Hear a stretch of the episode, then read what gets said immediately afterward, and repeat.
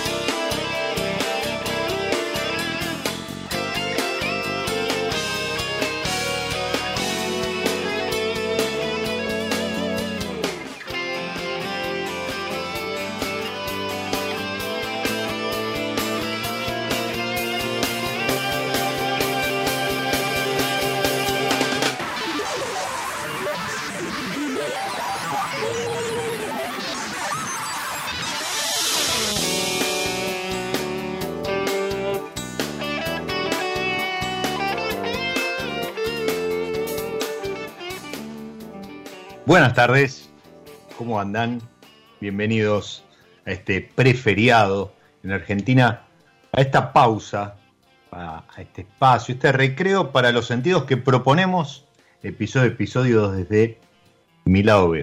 Y escuchamos, no, no fue una interferencia, parecía, ¿no? Pero ese, ese riff, esas manos mágicas de Frank Gambale, un guitarrista, pero excelso, australiano, haciendo de su álbum Coming to Your Senses, justamente, sus sentidos, del año 2000, este The Italian Show.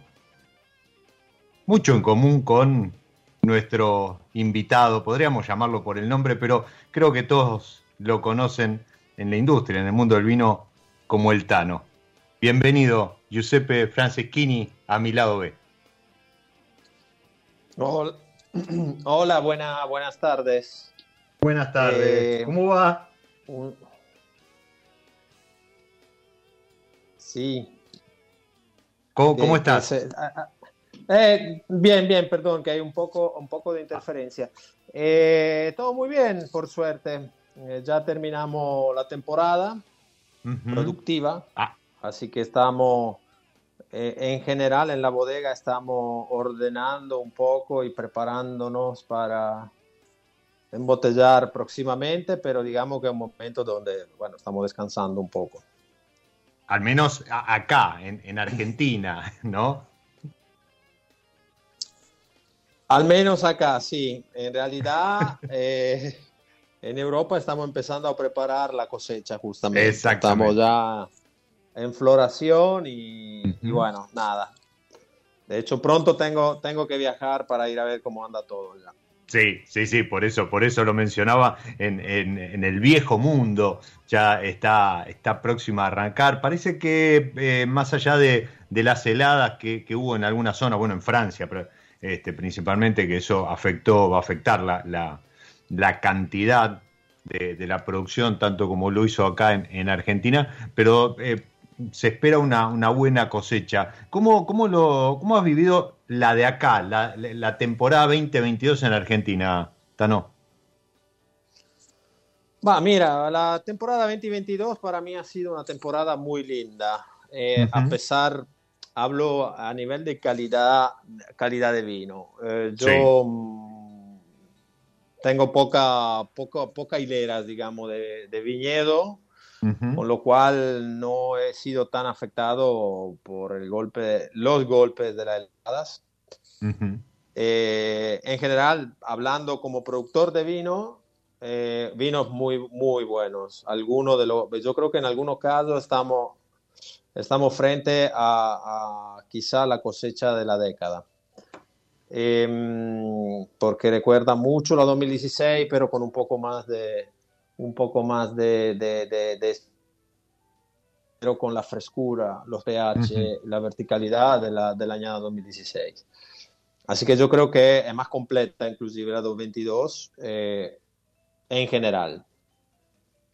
Mira, eh, mencioné la, 2016 que muchos eh, se, no digo que se quejaron, pero no, no la vieron con buenos ojos. Ahora, y, y ya, ya nos empezamos a meter en, un tema por el cual este, siempre, siempre tu, apellido, tu firma enológica eh, es garantía que son los blancos.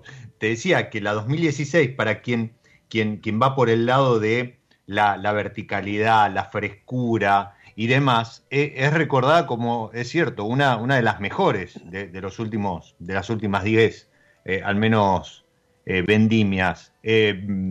y y tu estilo va por ahí. Un estilo que a lo mejor hoy se ve mucho más frecuentemente, hay una búsqueda, eh, ahora te voy, a, te voy a preguntar por tu percepción al respecto, hay una búsqueda por el lado de la frescura, manejando diferentes puntos de cosecha, en algunos casos incluso hasta con cosechas mucho más tempranas que las que se hacían eh, hace 10, 15, 20 años, ¿sí? y no, no me refiero a temas de cambio climático, sino justamente a esto, a la búsqueda de eh, de, mayor expresión, de expresión del lugar, pero de expresión varietal, eh, lejos de a lo mejor vinos sobre ¿sí? que, después este, incluso se, les daba eh, un, paso por madera bastante intenso. vos cuando, cuando comenzaste, yo creo que no, no, no, no te contagiaste de eso, ¿no? Vos, vos desde el vamos, acá al menos en Argentina, trabajaste eh, eh, recuerdo tus inicios con, este, no sé, Malbec sin madera, por ejemplo. Mira, eh, mis inicios han sido Malbec sin madera, Chardonnay sin madera, en general Cabernet sin madera. En general, digamos, yo el uso de la madera vine, vine con, con mi mi experiencias, ¿no? Eh, mi, valijita con mis experiencias y... Con tu librito. Eh, sí, sí, sí. Y, obviamente con un paladar que no estaba acostumbrado a tanto uso y a tanta presencia de madera en los vinos, sobre todo cuando hablamos de vinos de un determinado precio para abajo. el, el, vino de todos los días, eh, el vino de todos los días para mí era un vino que no, no tenía que tener, tener, madera, pero no porque yo haya inventado algo, es lo que yo aprendí. Y lo que yo, eh, con lo cual me formé, se formó mi paladar con ese tipo, digamos, de, de, de, concepto. Al principio, cuando llegué, obviamente Argentina tenía que impactar al mundo. Eh, yo estamos hablando, mi primer cosecha fue 2004, después 5, 6 y 7 fundo mi proyecto. Eh, en el medio siempre, siempre estuve yendo y viniendo eh, con Europa y la, la, situación es que Argentina en este momento tenía, estaba, estaba poniendo la banderita en el mapa del vino, ¿no? Eh, entonces tenía que hacerse conocer. Y yo creo que ha, elegido un poco porque el mercado americano era lo que pedía, un poco porque California tiraba por este lado, pero eligió el camino, el camino, yo creo, adecuado. O sea que eh, tenía que tener una masa crítica suficiente para entrar en los mercados. Y lo hizo, y lo hizo súper bien. Después, bueno, han habido muchas revoluciones. Hoy estamos en una, en una, digamos, en un momento donde hay muchísimos, eh, muchísimos técnicos que viajan mucho, inclusive varios ya tienen sus proyectos afuera. Eh, y entonces ha cambiado completamente la, la, manera, hasta, digamos que todos sean contaminados con... Uh, con también la experiencia que se hace al exterior. Yo llegaba con una experiencia del exterior y me contaminé y ahora cuando vuelvo a Europa llego contaminado, o sea, me vuelvo de acá con una valija, una valija de innovación, porque Argentina hoy es, a vanguardia absoluta en enología. Qué, qué bueno esto que, que mencionas, ¿no? Porque nosotros siempre mirándonos a lo mejor el ombligo, perdemos de vista esto, esta perspectiva del mapa mundial, ¿no? El tablero este mundial de, productores o grandes productores de, vino, donde siempre estamos mirando a ver qué hace Estados Unidos, qué hace España, qué hace Italia, etcétera, eh, Francia, y, mm, y yo digo que hace 15, 20 años atrás, esto que, vos mencionabas, er, éramos muy de aplicar recetas y hoy eh, el aprendizaje, el conocimiento, la exploración, eh, la prueba y el error también, ¿no? El, equivocarse, saber, eh, saber equivocarse y reconocerlo y aprender de esos errores nos han llevado a esto que mencionabas. Ya no, no, no es que importamos recetas, sino que exportamos. Entonces, eh, nuestros enólogos recorren el mundo aprendiendo, pero también aplicando conocimiento, compartiendo conocimiento. Eh, hoy vos decís que Argentina es vanguardia, o sea, hoy el resto del mundo mira la vitivinicultura argentina para aprender, para tomar técnica, para, para, para llevarse algo más allá de los vinos, ¿no? En, cuanto a disfrutarlos. No creo que todavía estemos a este nivel. No creo que estemos a este nivel. Pero sí lo que puedo decir es que cuando eh, hacemos ver afuera lo que se hace acá y cómo se está haciendo, y porque también ah, el hecho, sabemos, Argentina no tiene, en Argentina no hay por varios motivos, muchas veces la misma disponibilidad económica, mm, salvo alguna bodega que, de las grandes que pueden hacer lo que quieren. Pero en general los chiquitos no tenemos acceso a toda la tecnología. O sea, para nosotros comprar en euro es, caro. Entonces muchas veces no tenemos que arreglar de alguna forma y esto hace también que salgan nuevas ideas. Y yo lo que veo que cuando vienen después o se explica afuera o vas afuera y aplicas lo que haces acá, te miran como decir, che, pero esto no, ¿qué, qué es esta cosa? Porque están todos acostumbrados que, que, que, aplican tecnología y muchas veces aplicando técnica tener resultados inclusive mejores.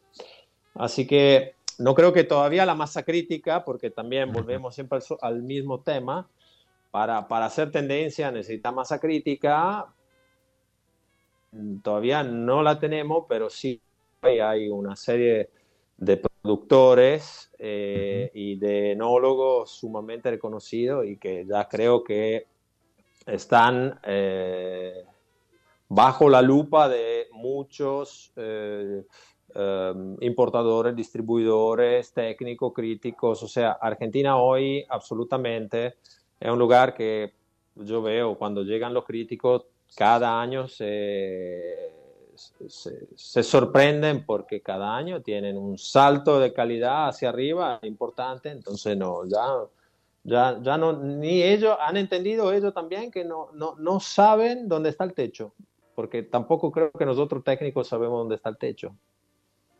No, y además hay, una, exploración constante, no solo en cuanto al conocimiento de lo que ya está eh, del terreno productivo, ¿sí? No, no es que uno sigue, a lo mejor, este, no sé, eh, sé que estás trabajando, ahora, ahora te, iba a preguntar por ahí en Pedriel, pero no es que uno a lo mejor se queda ahí en Pedriel y, explora y aprende y conoce e investiga, etcétera, etcétera. No, sino además cada vez vamos más alto, ¿sí? ya superamos los 3.000 metros en, cuanto a país, pero ya en Mendoza estamos, este, eh, creo que rondando los 2.000 metros.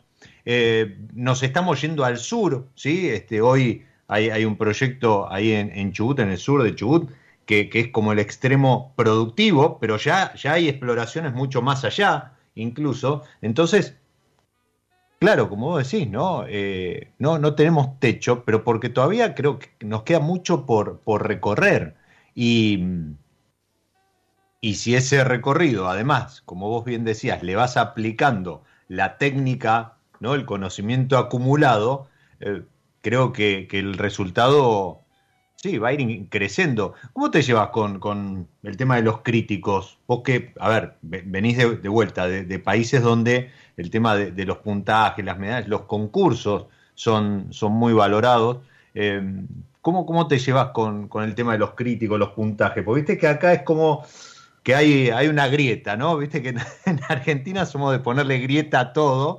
Eh, en el tema de los puntajes no podíamos ser menos y hay un tema ahí con con, con, que eh, si te va muy bien con los puntajes, al que no le fue tan bien ya te mira raro y empieza a, señalar de algún modo.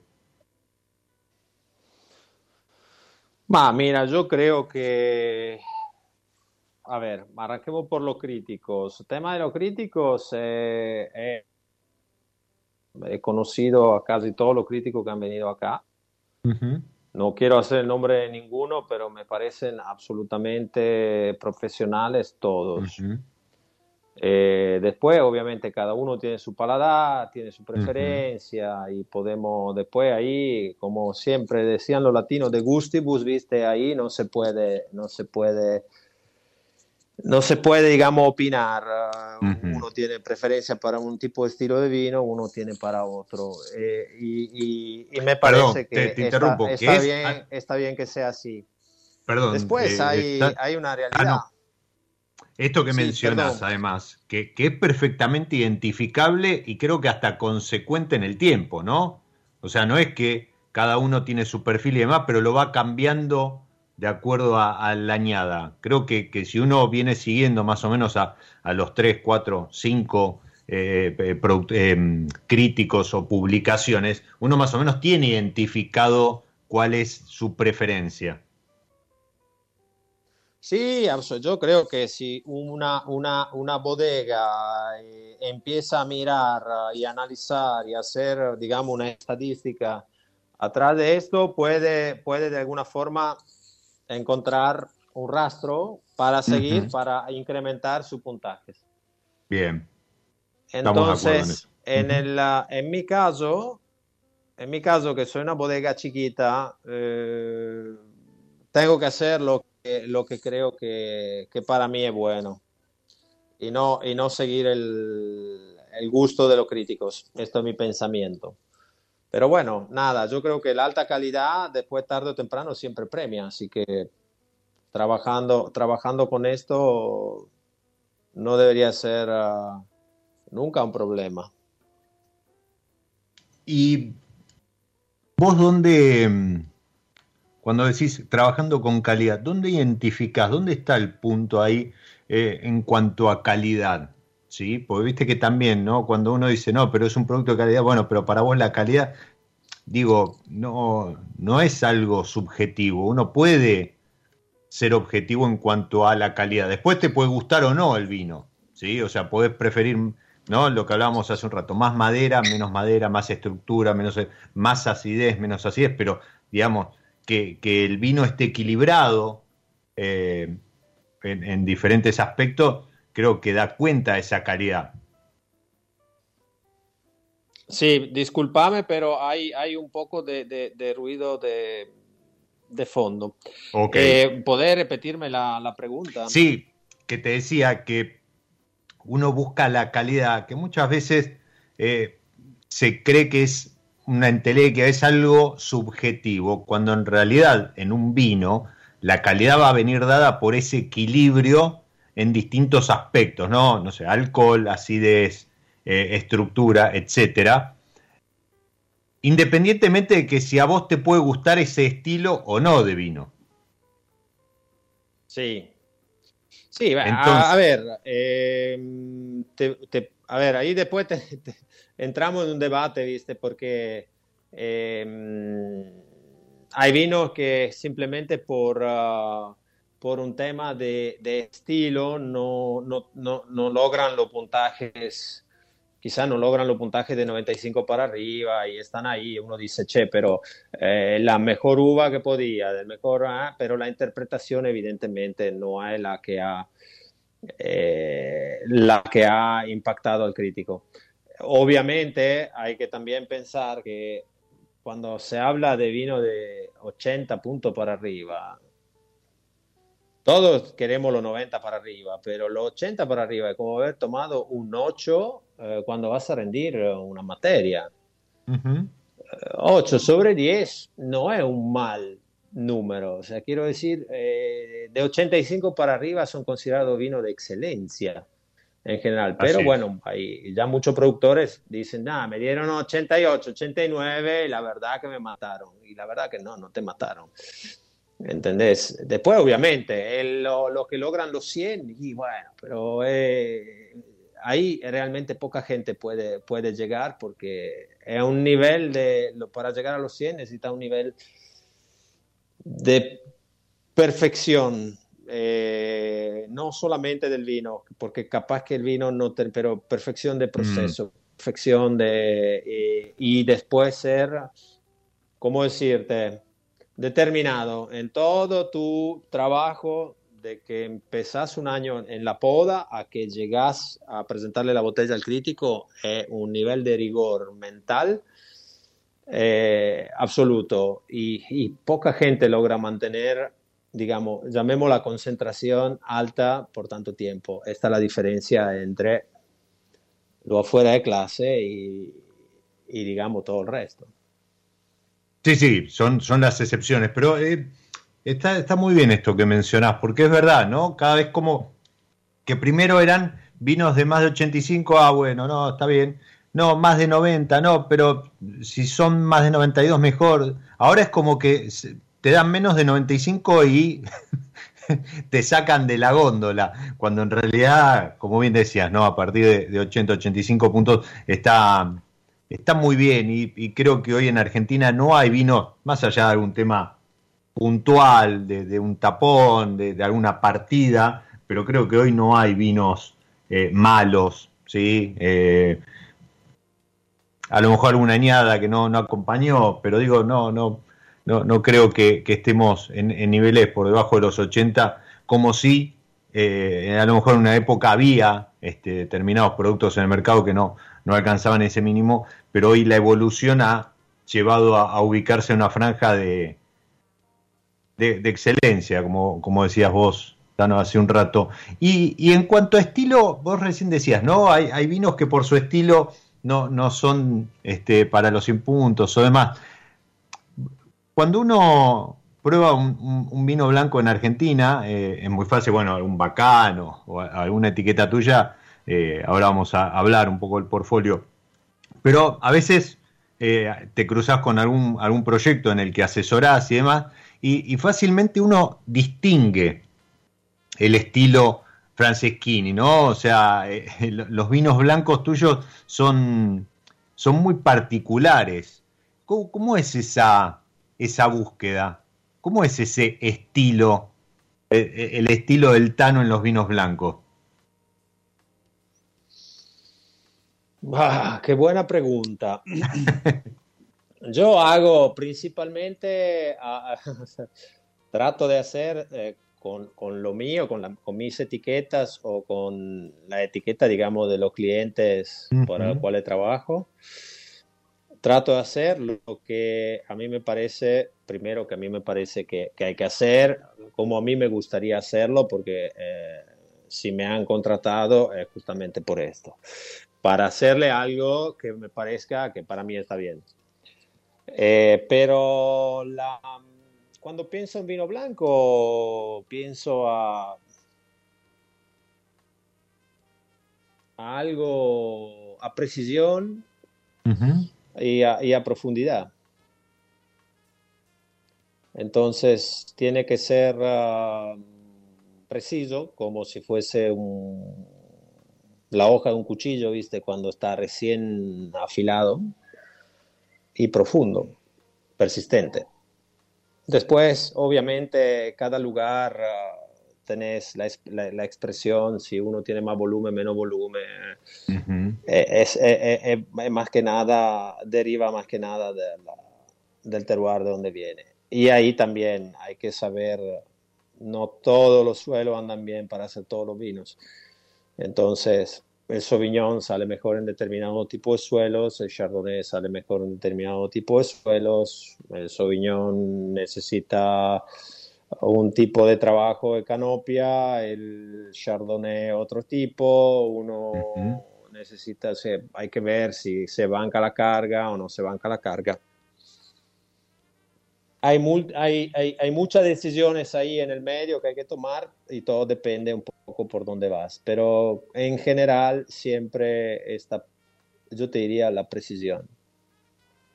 Y, eso claramente eh, es muestra de, de que tus vinos efectivamente nacen en el viñedo, ¿verdad? Eso no, no es algo que vos después puedas lograr en la bodega. No, no, no, eh, absolutamente todo arranca siempre cuando hablamos de vino que no es un commodity, cuando hablamos de vino para el placer, digamos, para un momento especial, eh, para celebrar, pero algo que te dé sensaciones, te dé emociones, absolutamente, siempre tener que arrancar del viñedo. Eh, en otro tipo de producto más, mm, llamémoslo no me gusta la palabra, pero rende bien la idea, más industriales, pero la realidad es que la industria del vino no es tan mecanizable, no es tan fácilmente mecanizable como... vino más de volumen, Otro, otro, otro comparto, digamos, productivo. Pero ahí sí, entonces, tener otro tipo, o sea, poder arrancar por el concepto de bodega, pero en, en los vinos emocionantes, tener que arrancar por, por el lugar. Y después armar todo, el concepto de vinificación, el concepto de crianza, el concepto de cuándo venderás el vino, el concepto de todo esto. Pero mm, no, el, viñedo es el eje central de todo, de todo el proceso. Y en cuanto a variedades, nombraste dos blancas, pero también has trabajado con, Pedro Jiménez e incluso en, Naranjo. Eh, ¿qué, ¿Qué variedad blanca para vos es, te, resulta más, más maleable o, te sentís más a gusto? Mira, yo creo que no es un secreto que tengo una gran pasión, una debilidad fuerte para el Sauvignon Blanc. es mi cepa, es mi cepa blanca algo, me esperaba, no sé por qué, algo me decía que, que venía por ahí. es la cepa que más me divierte probar en viñedo mucho más de lo que puede ser un torrontés, que es una explosión, o un moscatel, que son explosiones aromáticas muy lindas de comer y todo, pero la Sauvignon Blanc para mí es... Además es, una cepa que se deja ver y no se deja ver, que, que desaparece en algunos momentos, su aromaticidad desaparece en algunos momentos de la madurez, para después volver, entonces tener que saber siempre cuándo sacarla. Entonces es difícil. Es difícil, es desafiante, es delicada, entonces es una cepa que para un técnico te pone a prueba todo el tiempo. Y a mí esto me divierte. Eh, después, obviamente, como vos decías, eh, trabajo con Pedro Jiménez. He trabajado, eh, son un par de años, no, no, me estoy concentrando más en Semillón ahora. Chardonnay, ah, por supuesto, me gusta muchísimo para los espumantes, por ejemplo. Después en Italia y en Eslovenia trabajo con variedad, variedades blancas que algunas son impronunciables acá, así que... Pero, qué sé yo, Tocai, Friulano, Malvasia istriana, eh, Ribolla gialla. Ok. Eh, la Fiano, acá, mm, eh, Fiano dijiste, ¿verdad? No, Fiano en Italia, yo con Fiano no trabajo, trabajé acá en un ah, proyecto hace, hace unos años atrás. Sí. Creo de haber sido mm, el enólogo que más, que, más, que más peso le dio a esta variedad acá, porque habían dos viñedos, tres viñedos creo que hay actualmente en toda Argentina. Sí.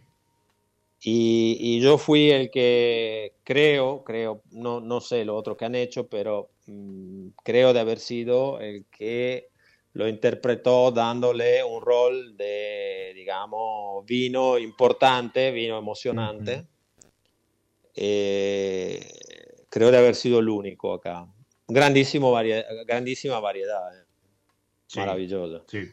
Ah, la verdad que me, gusta, me gusta mucho. Y te iba a preguntar por la semillón, porque ahora es como que hay, productores que la, trabajan desde hace muchísimo tiempo, pero es como que había quedado de lado una variedad que a Argentina le ha dado volumen, le ha dado satisfacción y, demás, ha, sido protagonista de, de muchos blancos sin, que supiéramos a lo mejor que era semillón, pero ahora se ha puesto en valor y se, ha elevado el nivel en cuanto a esto que decíamos hace un rato, de, eh, calidad. ¿Qué le encontrás a la semillón?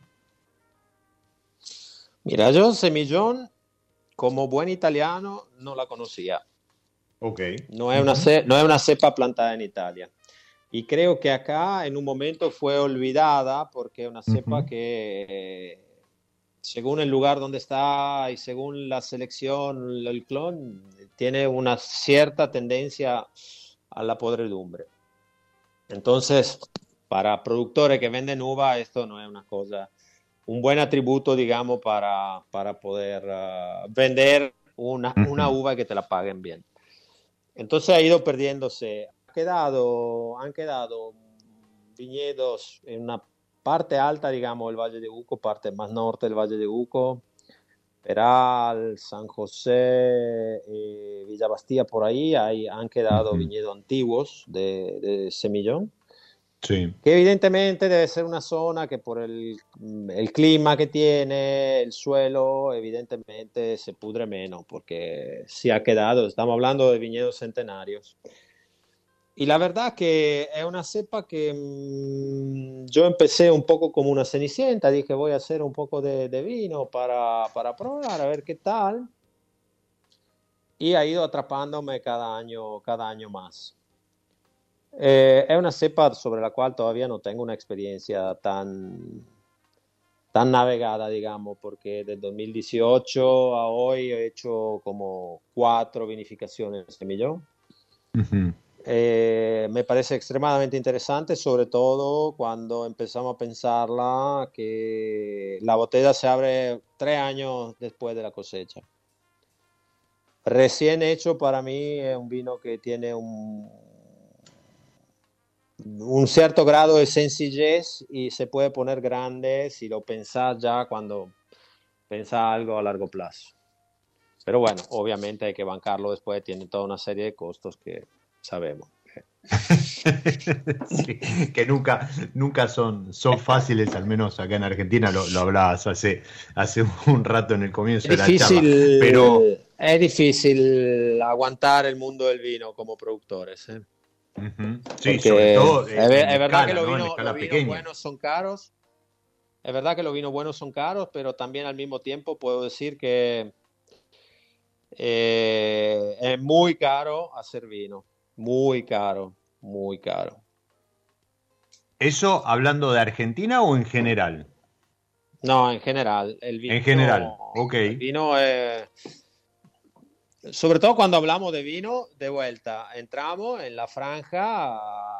sí, sí, no el vino, de volumen. Top, top. De...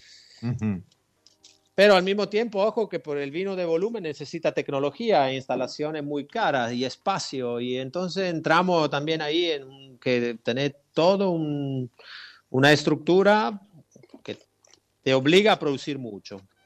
al mismo no, y aparte el vino de volumen es el que termina, eh, yo siempre digo, eh, es el que termina sosteniendo a la industria, porque es el que paga muchas veces la logística, es el que, el que tiene más llegada al consumidor, es el que paga la, publicidad, etcétera, etcétera.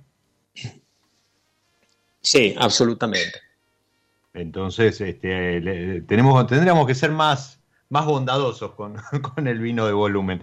Em, yo estoy disfrutando uno que de volumen no tiene nada y, ahora eh, a la vuelta vamos a hacer una pausa, pero a la vuelta me vas a contar qué es este regreso del de, Bacán Merlot porque Vicky, a quien le mando ah. un beso enorme, seguramente está escuchando y, me, me, lo alcanzó como una perlita recién llegada al mercado, porque había salido en partidas este, como limitadas, pero ahora es como que se está poniendo seria la producción de Merlot en manos de El Tano, así que ahora vamos a estar charlando de eso, vamos a estar charlando de, de ese Malbec centenario con el que estás trabajando en Pedriel, vamos a seguir charlando de un montón de cosas, pero te decía, hagamos una pausa dentro de este recreo que es mi. Y justamente juguemos a hacer algún acuerdo entre música y alguna variedad de la mano de, la gente amiga de San Felicien. Para hoy elegí el Malbec de San Felicien. Ideal, pero ideal para recibir la fiesta patria en este otoño porteño.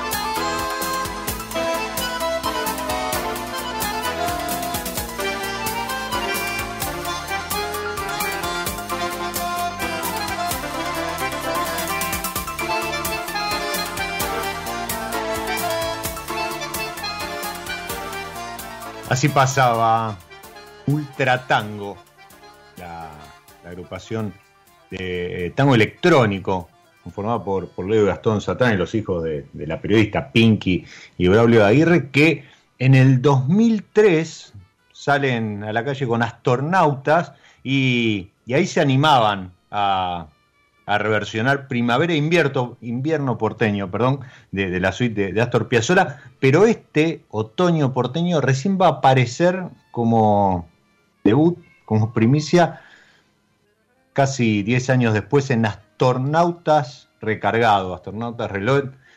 Les recomiendo, busquen cualquiera de ellos, primavera, invierno, verano, otoño, en, en YouTube, porque acompañan la música unas imágenes, obviamente, de Buenos Aires, pero exquisitas. La verdad es para, para ponerlo en loop y, disfrutarlo copa en mano, ya sea con el Malbec de San Felicín o con este bacán Merlot. Les decía 2021, etiquetabas un rato a los soldados del Merlot que van a estar esperándolos seguramente porque decía, me, me había pasado el chisme, Vicky, de, de fulano, distribuidora de, los vinos de, del Tano, que este Merlot había salido como en una partida eh, limitada y, ahora no, ahora salió no en volumen, no, industrializado como hablábamos recién con, con, el Tano, pero sí salió en cantidad. ¿Es así, Tano?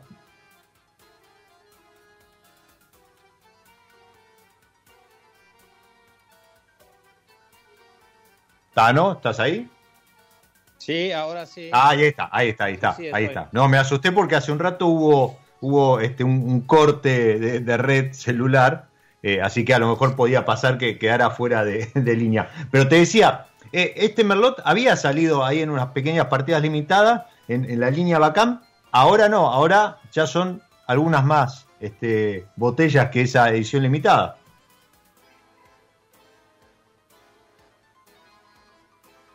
Mira, disculpame Diego, pero hay...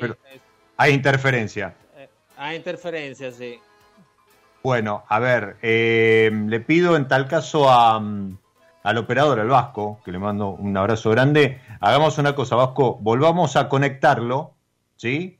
Cortamos, lo volvemos a llamar, a ver si, si volviendo a entrar eh, podemos zafar de esa interferencia. Mientras les voy contando mientras el Vasco hace, hace este, este pase técnico, les voy contando que a Giuseppe en Instagram lo, tienen, lo tienen a él, ¿sí? es eh, arroba Giuseppe Franceschini, Giuseppe WP Franceschini, guion bajo wines, pero además tienen la Giostra del Vino 2007, que es la, el proyecto, ¿sí? El proyecto www.lagiostradelvino.com, en la página donde pueden ver todo el portfolio, entre ellos este bacán Merlot del que les estaba hablando, pero también está el, el proyecto que tiene junto a, Calandria, eh, que es eh, Piedra Líquida, ¿sí? que ahora le vamos a preguntar para hacer un, breve paso por, por allí, y lo, nuevo, lo nuevo, lo, más nuevo que lanzó es nada más ni nada menos que salir a comercializar, salir a ofrecerle al mercado sus vinos de eh, cava personal. ¿sí? Eso lo encuentran como arroba de Italian Shop Wines en Instagram. Y Tano, ¿estás ahí ahora?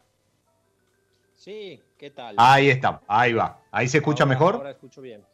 Perfecto, perfecto. Te decía entonces, rebobinando para después hacer un pequeño repaso de estos proyectos que estaba mencionando. El Merlot había salido como partida limitada, pero me dijo Vicky que ahora ya se incorpora a la línea bacán y con una partida como para que todos podamos disfrutarlo más cómodamente. Sí, correcto. Ahí va. Correcto. El, um, el Merlot es una cepa a la cual de la, entre las tintas le, tengo mucho cariño. Y lamentablemente es una cepa que ha sido bastante maltratada a nivel, digamos, mediático uh, hace un tiempo. Sufrió una debacle después de una película que creo que eh, se, ha hablado mil veces esta película eh, y, y, nada, quedó, se, se perdió, digamos, poco, que quedó un poco en, el olvido. Entonces, em, el, el, Merlot em, Digamos, una cepa a la cual quise, quise, darle, quise darle de vuelta, sí, digamos, mi interpretación, un poco también de un homenaje. Tengan en cuenta que de donde vengo yo, el Merlot noreste italiano, el Merlot quizá la cepa tinta salvo algún refosco y alguna cosa más específica, pero muy de nicho, el Merlot es, la cepa que hace los lo grandes vinos tintos. Entonces, bueno, eh, para mí es algo ah, bastante familiar. Y, quise hacer, uh, quise hacer uh, como tenía acceso a un viñedo en Gualtallarí, quise hacer mi versión de Merlot, pero de altura. Entonces, eh, esta interpretación ¿no? de tener un merlot súper fresco con notas, notas tiólicas. Y mm, esta nota tiólica, cuando hablamos de nota tiólica, hablamos de nota especiada, ¿no? de especias casi herbales, junto con la gran fruta que, que sale, sale de ahí. Así que bueno, nada, eh, esto, un vino, un vino fresco, un vino con su estructura, pero hecho para que se baje la botella y en el menor tiempo posible. Bueno, mira, yo mientras te escucho, disfruto de la charla y demás, no te digo la botella, pero está bastante avanzada y recién me acabo de dar cuenta que tiene 14,2 de alcohol y no se siente, pero en mm. absoluto, ¿eh? en absoluto. Y es más, ahora que, eh, lo, tenía, lo tenía frío, ahora que, empezó a levantar temperatura en copa, eh, es verdad, hay, hay, hay, un, hay un fondo ahí herbal, herbáceo muy, muy interesante que contrasta eh, con, el volumen que le da la, fruta. Pero muy, muy rico, muy rico Merlot. ¿sí? Este, si los soldados del Merlot ahí están escuchando, tomen nota 2021 este Merlot en la línea Bacán. Y mencionaba, mencionaba piedra líquida, ¿sí? que me parece ahí muy, muy de nicho, eh, con, foco en el Peral, ¿verdad? Sí. Eh, mira, Piedra Líquida es un proyecto, como, como me, aburro, soy una persona que se aburre fácilmente. qué suerte. Eh, no, no soy tan rutinario, digamos. Em, entonces, eh, Piedra Líquida es un proyecto que tengo con un amigo, un grande amigo, ingeniero agrónomo, un monstruo de la agronomía, realmente es un, artista, eh, que se llama Juan Pablo Calandria. Y él, bueno, eh, quizás uno de los ingenieros agrónomos que más, de los que más han, han aportado, digamos, a la, a la gran calidad y a, la, a las grandes etiquetas, digamos, de de Argentina. Él tiene un viñedo, un viñedo, una, viñedo, más de un viñedo en realidad, porque es una, es una finca con varios viñedos, porque son todas parcelas, parcelas únicas. Eh, en el Peral, que es una, es una zona donde, donde se pasa del fondo del valle, digamos, a, a que conecta con la, con la escarpada que va a la montaña. Entonces, el, esto hace que haya una, una, una, pendiente muy de colinas, digamos, muy que miran hacia el este, porque hay que pensar que cuando, cuando pensamos en Mendoza, la pendiente es siempre de oeste hacia este, casi siempre así, salvo en un par de, un, par de, digamos, versantes del Valle de Uco, pero generalmente la, la pendiente es de este a oeste. Y, y ahí, nada, eh, nos divertimos a, sacar algunas bombitas, llamémoslo así, son bastante, bastante importantes los vinos que salen de ahí. Y bueno, es justamente la combinación ¿no? de su experiencia como fruticultor, porque también es un gran fruticultor, y que se funde con mi, con mi enología. Entonces él hace la mejor uva según su punto de vista, que ya es uno que tiene una idea del vino que quiere que salga. Y yo, sin compartir tanto en vinificación, me hago cargo de la vinificación y después de unos meses nos juntamos y probamos. Y ahí es siempre, siempre una sorpresa. Así que nada, eh, es un muy lindo proyecto, un proyecto de nicho, hacemos muy pocas botellas pero vale, vale la pena. Hay que, hay que probarlo, efectivamente. Y no contento con esto, decía, ¿no? como, como si esto fuera poco, inquieto pues vinifica acá, vinifica este, junto con, con Calandria y en el Peral, vinifica en Italia, anda moviéndose todo el tiempo, pero no contento con eso, dijo, bueno, voy a abrir mi cava y nace The Italian Shop. ¿Con qué, con qué espíritu? disculpame, no, no se, cortó, no te escuché. Decía que no contento con, con, esta inquietud, con esto de moverte constantemente, con, esto de, vinificar en distintas partes del mundo, no solo acá en Argentina, eh, abriste tu cava personal y nace The Italian Shop. Entonces, preguntaba, ¿con qué espíritu este proyecto? Mira, The Italian Job, The Italian Job eh, ha sido, en realidad, nace, nace el concepto en, el momento en que me encuentro eh, que con todos mis mi experimentos que hice, porque encontraba una uva así que no sabía si podía volver a comprar al año siguiente, entonces he ido, he ido probando varias cosas para encontrar también los límites, ¿no? De alguna zona, de algunos varietales, etcétera, etcétera. Probando. Y eh, exactamente, y entonces lo hacía, no sé, ponerle una barrica de un vino, dos barricas del otro, porque... Y después cuando llegó un momento que empecé a mirar y tenía canastos y canastos de botella de vino, eh, me di cuenta que no había manera de que ni yo ni mis amigos juntos podíamos tomarla todas. Así que, bueno, nada, después me senté con Vicky eh, de Fulanos, que gran amiga y además de ser un, gran partner comercial. Em, y bueno, la llamé un día, así, diciendo, che Vicky, estaba en un transfer entre una bodega y la otra, y dije, che Vicky, estuve pensando, tengo todo este vino y no sé qué hacer. Y se ven, bueno, eh, se puede venderlo. Y, bueno, nada, juntos, hemos, juntos logramos, logramos, digamos, encontrar este concepto eh, de Italian Job, obviamente, literalmente el trabajo italiano, así que yo soy italiano. Y eh, quise darle más la faceta de italianidad porque es mi vino personal. Y, de ahí, bueno, hay toda una serie de vinos que no he dicho que se vuelvan a repetir o se repiten una vez cada X años porque eh, no lo sé todavía, ¿viste? Eh, algunos volverán, entrarán otros, hay, hay cosas ahí guardadas que después van, probablemente entrarán, entrarán en el, ah, en el portfolio, pero no es un portfolio fijo, es decir, totalmente desestructurado y, son colecciones prácticamente. Hay algunas colecciones que no se van a repetir. O sea, no va a haber la, añada que le sigue. ¿Entendés? Entonces, eh, yo creo que es interesante la unicidad de este proyecto. Es interesante la, unicidad de este proyecto y, y sobre todo la, la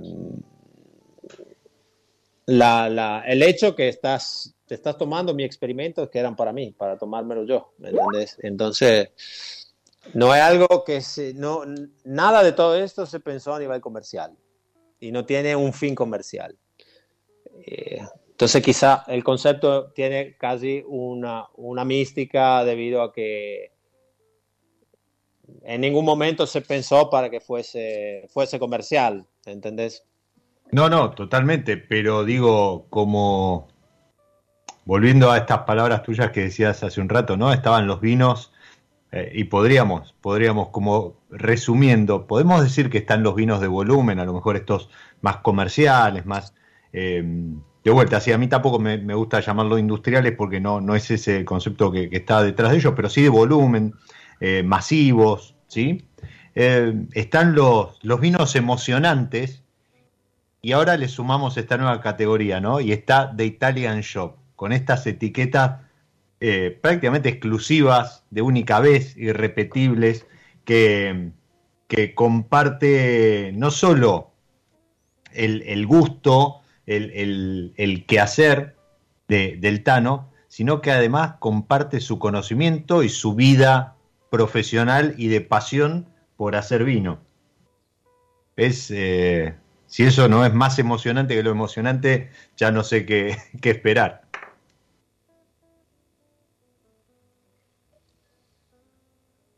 Bueno.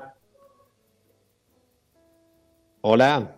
Hola, hola, sí, yo te, yo te escucho. Sí, sí. Eh, disculpame, pero siguen, siguen lenta. Hoy, hoy me parece que las redes andan bastante mal.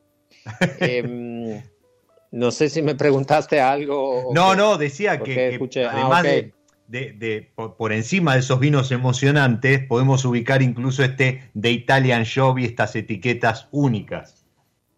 Y eh, eh, esperemos, que, esperemos que así se, se perciban, digamos. Para mí hay algo obviamente especial en esto porque es algo que, que, pensé para mí y, y, decidí compartirlo de alguna forma.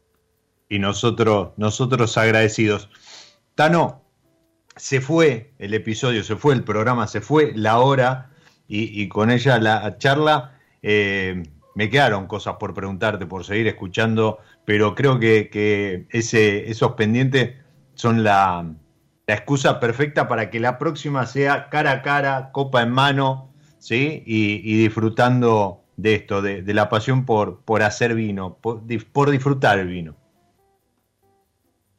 Y sería, sería una maravilla poder hacerlo, así que si se puede, organicémoslo. Exactamente, así es. Vamos, vamos a hablar con Miki para, para ponerle el pendiente ese a ella también. Tano, muchas gracias por tu tiempo, por, por haber compartido parte de, tu conocimiento, parte de tu pasión con nosotros. Muchísimas gracias a ustedes por, ah, por haber, digamos, querido mm, charlar conmigo y, haber querido conocer un poco lo que estoy haciendo. Fue un honor. Todo nuestro y los que están ahí del otro lado también, les agradezco que se hayan sumado, que hayan escuchado Anoten este merlot, por favor, se los pido. Si no conocen la variedad, es una buena puerta entre y si la conocen, sepan que puede llegar a estar entre sus top. Gracias. Como siempre les digo, soy Diego Migliaro. Este es mi lado B y les deseo que disfruten. Chao. Nos encontramos en cualquier momento en otro episodio de Mi lado B.